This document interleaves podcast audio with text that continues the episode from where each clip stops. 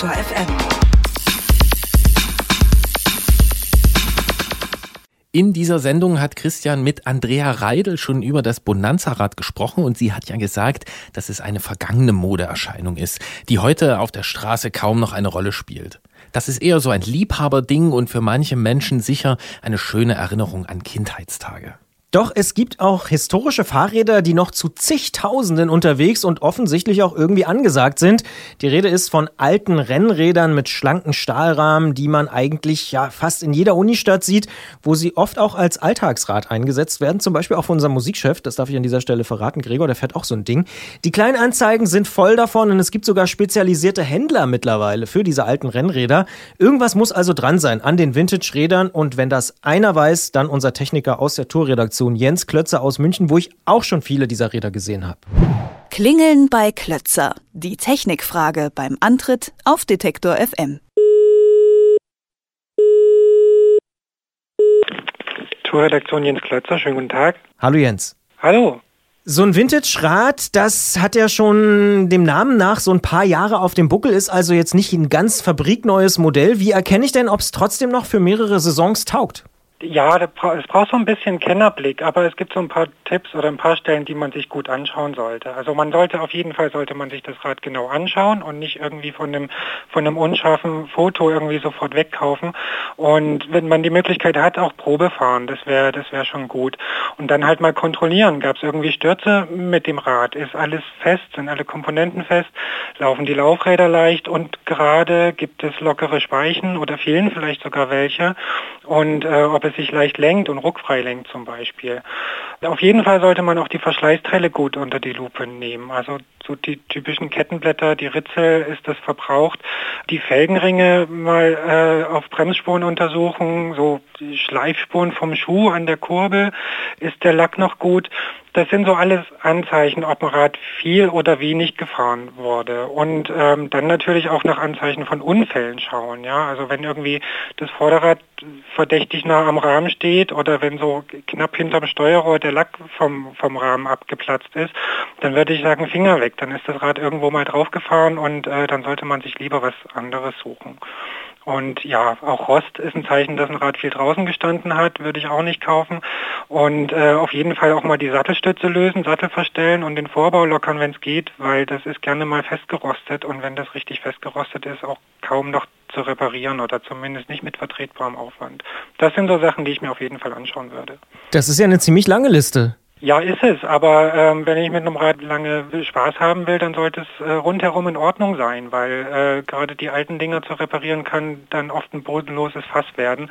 Und ähm, ja, da ist gerne mal was geschönt und hier und da mal ein neues Teil dran geschraubt, was dann so ein bisschen blendet, aber ähm, ich würde mir das schon genau angucken, wenn ich lange damit unterwegs sein will. Ja, jetzt würdest du dir das natürlich mit dem dir eigenen Techniker-Expertenblick anschauen. Das ist vielleicht für jemand, der nicht so Ahnung von der Materie hat, ähm, nicht so einfach. Gibt es denn Qualitätsunterschiede, die sich schnell und einfach einschätzen lassen? Gibt es so Warnsignale, die man erkennen kann? Als Laie eigentlich nicht. Also das wird wirklich schwierig, weil die Räder doch auf den ersten Blick alle gleich aussehen, irgendwie schlank, filigran, äh, Lenker, Schaltung, Bremsen und ähm, die erkennt man nicht auf den ersten Blick. Man muss, sollte sich da schon irgendwie ein bisschen kundig machen ähm, und Qualität kaufen, weil das ist so, dass das, schon das teure Zeug hat teilweise schon schlecht funktioniert damals und das billige schon dreimal nicht. Und ähm, da muss man sich ein bisschen in die Materie einarbeiten oder man nimmt jemanden mit, der sich damit auskennt, äh, wenn man sowas kaufen will. Man kann sich natürlich ein bisschen bei dem Verkäufer nach der Vorgeschichte erkundigen, aber so auf den ersten Blick zu beurteilen, ob das Rad noch gut ist oder nicht, das geht leider nicht.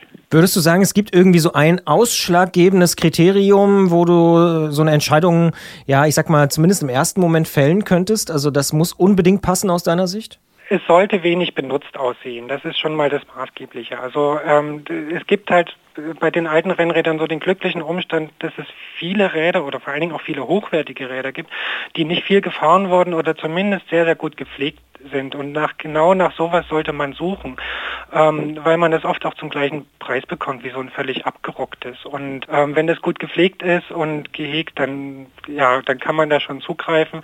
Aber besser ist es, wenn ich mich ein bisschen kundig mache, was war denn Qualität und was nicht, weil äh, das geht dann am Ende doch auch die Haltbarkeit und auch auf die Funktion. Hm, jetzt äh, stellen wir uns mal vor, man hat sich da kundig gemacht. Ähm, unsere Testperson ist ein 1,95 Meter Lulatsch, der geht dann irgendwo hin und sieht dann ein Rennrad mit einer 54er Rahmenhöhe. Was ist denn noch ein Kriterium neben der Qualität und dem, dem äh, Erhaltungszustand von Komponenten?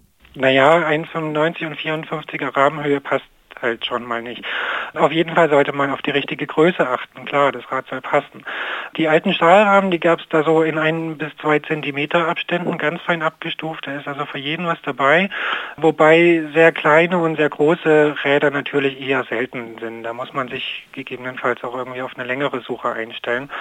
Ansonsten, ja, bei der Passform muss man so mit dem Vorlieb nehmen, was damals so für Rennradfahrer gedacht war. Also die Räder sind gnadenlose Streckbänke. Die sind lang, die sind sportlich, die Lenker sind tief, dünn und hart. Also wer da irgendwie merkt, ähm, bei der ersten Probefahrt die Größe passt zwar, aber ich würde gerne etwas bequemer sitzen, der kann eigentlich gleich davon Abstand nehmen. Also wirklich bequeme Rennräder gibt es, aber eigentlich erst seit so 10 bis 15 Jahren.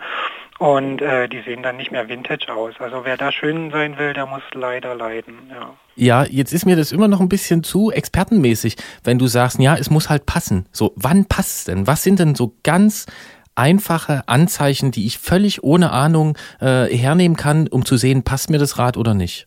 Also ähm, was man oft sieht, sind so Mädchen auf viel zu großen Rennrädern, wo der Sattel so auf dem Oberrohr sitzt und die sich dann unheimlich strecken müssen, um überhaupt an den Lenker zu kommen, geschweige denn an die Bremshebel, dann ist es zu groß. Also die Sattelstütze sollte so 10 bis 15 Zentimeter aus dem Rahmen rausschauen und ich sollte gescheit an den Lenker und an die Bremshebel kommen. Dann passt mir das Rad halbwegs. Und äh, bei den alten Rädern ist es auch so, da merkt man auch schnell, dass es zu klein ist, weil die Sattelstütze dann zu kurz ist. Ich kann sie gar nicht weit genug rausziehen. Also so eine ganz einfache Faustformel ist, sich draufsetzen, ein Pedal nach unten und wenn man dann mit der Hacke draufsteht und äh, das Bein ist gestreckt, dann hat man die richtige Sitzhöhe eingestellt. Und wenn dann die Sattelstütze, naja, so 10, 15 Zentimeter rausguckt, dann passt das Rad ungefähr. Wer ein Vintage-Rad besitzen möchte und dabei keinen Fehler machen möchte oder zumindest die Möglichkeit haben möchte, ähm, da eine schöne Fahrer, Fahrerin, Fahrradbeziehung einzugehen, der sollte sich doch an diese Tipps von Jens Klötzer halten. Und ähm, wer das noch besser machen will, der bleibt natürlich dran, hört im Podcast, äh, wie wir noch weiter äh, über diverse Problemzonen und auch die schönen Seiten an Vintage-Rennrädern äh, sprechen. Wir sagen aber auch hier schon mal vielen Dank, lieber Jens. Danke auch. Wenn du so freundlich bist, gibt's jetzt den berühmten Nachschlag. Sprechen wir also weiter über äh, konkrete technische Problemzonen am gebrauchten Rennrad. Was sind Knackpunkte? Worauf muss ich achten? Ja, Problemzonen gibt's gibt's jede Menge. Also ähm, ich glaube, eines der wichtigsten sind so die Reifen, wo dann viele irgendwie ratlos davor stehen, wenn sie sich so ein altes Rennrad gekauft haben und sich damit nicht auskennen, weil äh, so Rennräder der 60er bis, naja, so bis in die späten 80er Jahre ungefähr, ähm, die hatten noch Schlauchreifen. Also das sind Reifen, die werden auf die Felge geklebt, der Schlauch ist eingenäht und ähm, ja, die sind sehr schmal, die sind pannenanfällig und das Schlimmste ist, die sind quasi irreparabel, wenn man sie mal platt gefahren hat.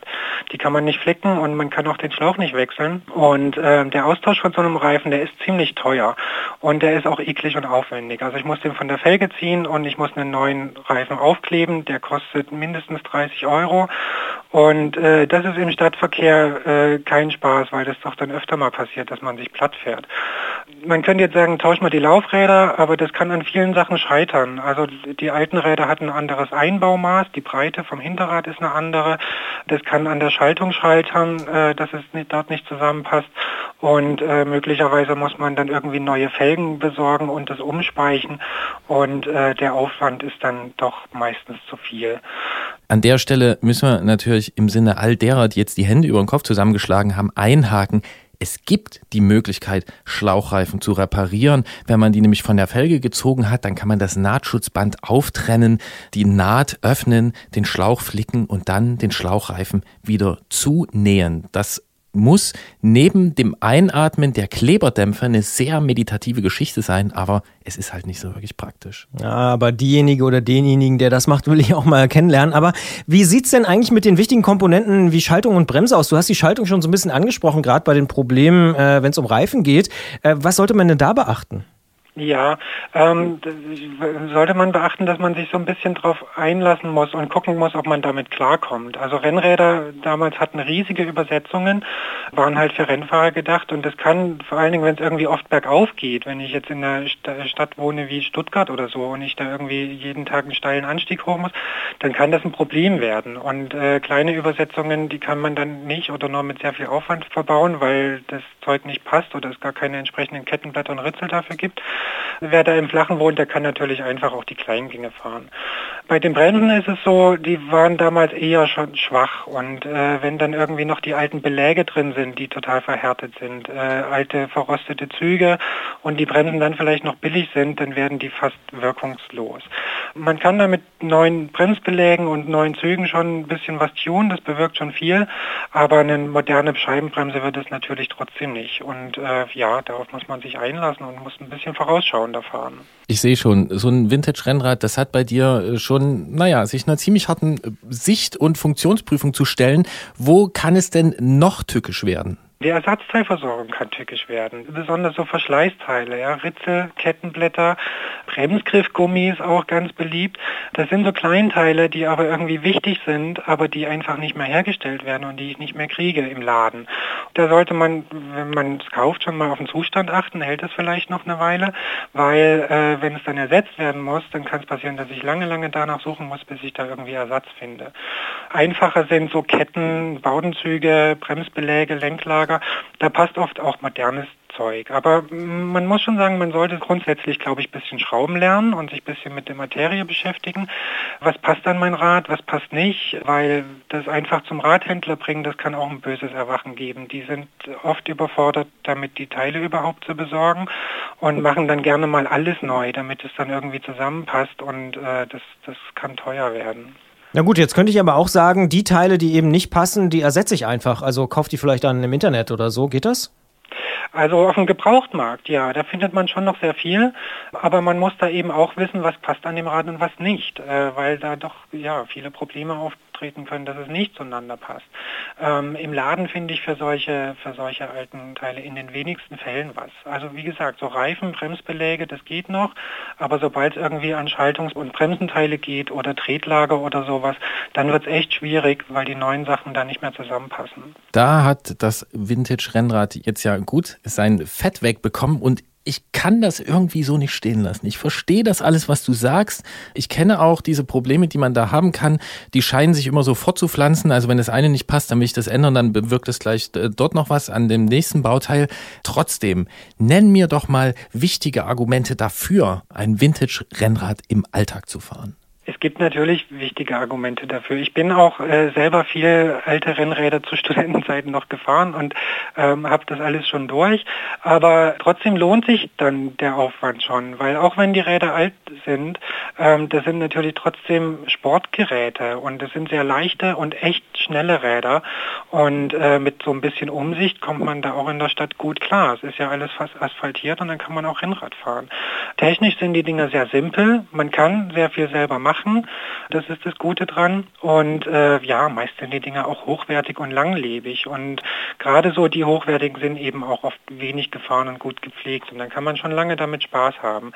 Dazu kommt, wenn man sich da ein bisschen mit auskennt und das Richtige kauft und ein bisschen selber machen kann, dann ist es echt günstig. Also man kann so für 100 bis 200 Euro ein verdammt gut erhaltenes, verdammt gutes altes Rennrad schießen und kann dann richtiges Schnäppchen machen, weil und mehr als 300 sollte man dann eigentlich nur für sehr, sehr gut erhaltene Stücke ausgeben. Und äh, naja, äh, wie schon eingangs gesagt, das sieht einfach immer gut aus, egal ob es neu oder alt ist. Und ähm, ein schnelles, günstiges Rad, äh, was will man mehr? Hast du noch eins im Keller stehen? Eins, ähm, ich muss kurz überlegen, aber es sind sieben oder acht. Da ist er nämlich. Ähm, und äh, den letzten Punkt, den möchte ich persönlich auch nur unterstützen. Ja, also nur so Thema Lackierung. Äh, aktuell scheint mir gerade auch so eine Splatterwelle wieder so durchzugehen. Also es werden sogar Räder wieder so lackiert wie alte. Ähm, na gut, es waren noch oft Mountainbikes mit so Splatterlackierung. Dann gibt's so tolle Farbverläufe, alles so ein Zeug. Das sind Sachen. Ach du meine Güte. Ja. ja, aber über diese Qualitäten, da muss man doch auch mal drüber sprechen. Und wenn ich hier in der Stadt irgendwie einen Weg von drei, vier, fünf Kilometern habe und das ist alles irgendwie zu machen damit, ähm, Mann, es sieht einfach wahnsinnig gut aus. Und das ist auch ein Argument fürs Fahrradfahren. Meine Rede. Das sagt Jens Klötzer und während wir hier aus dem Studio äh, mit hochgezogenen Jalousien auf einen Balkon gegenüberschauen, wo ein neues Rad, das auf Vintage gemacht ist, äh, auf dem Balkon steht, denken wir uns, da ist trotz aller Probleme, die es da gibt, doch irgendwas dran an dem Thema. Vielen Dank, Jens. Ich danke euch.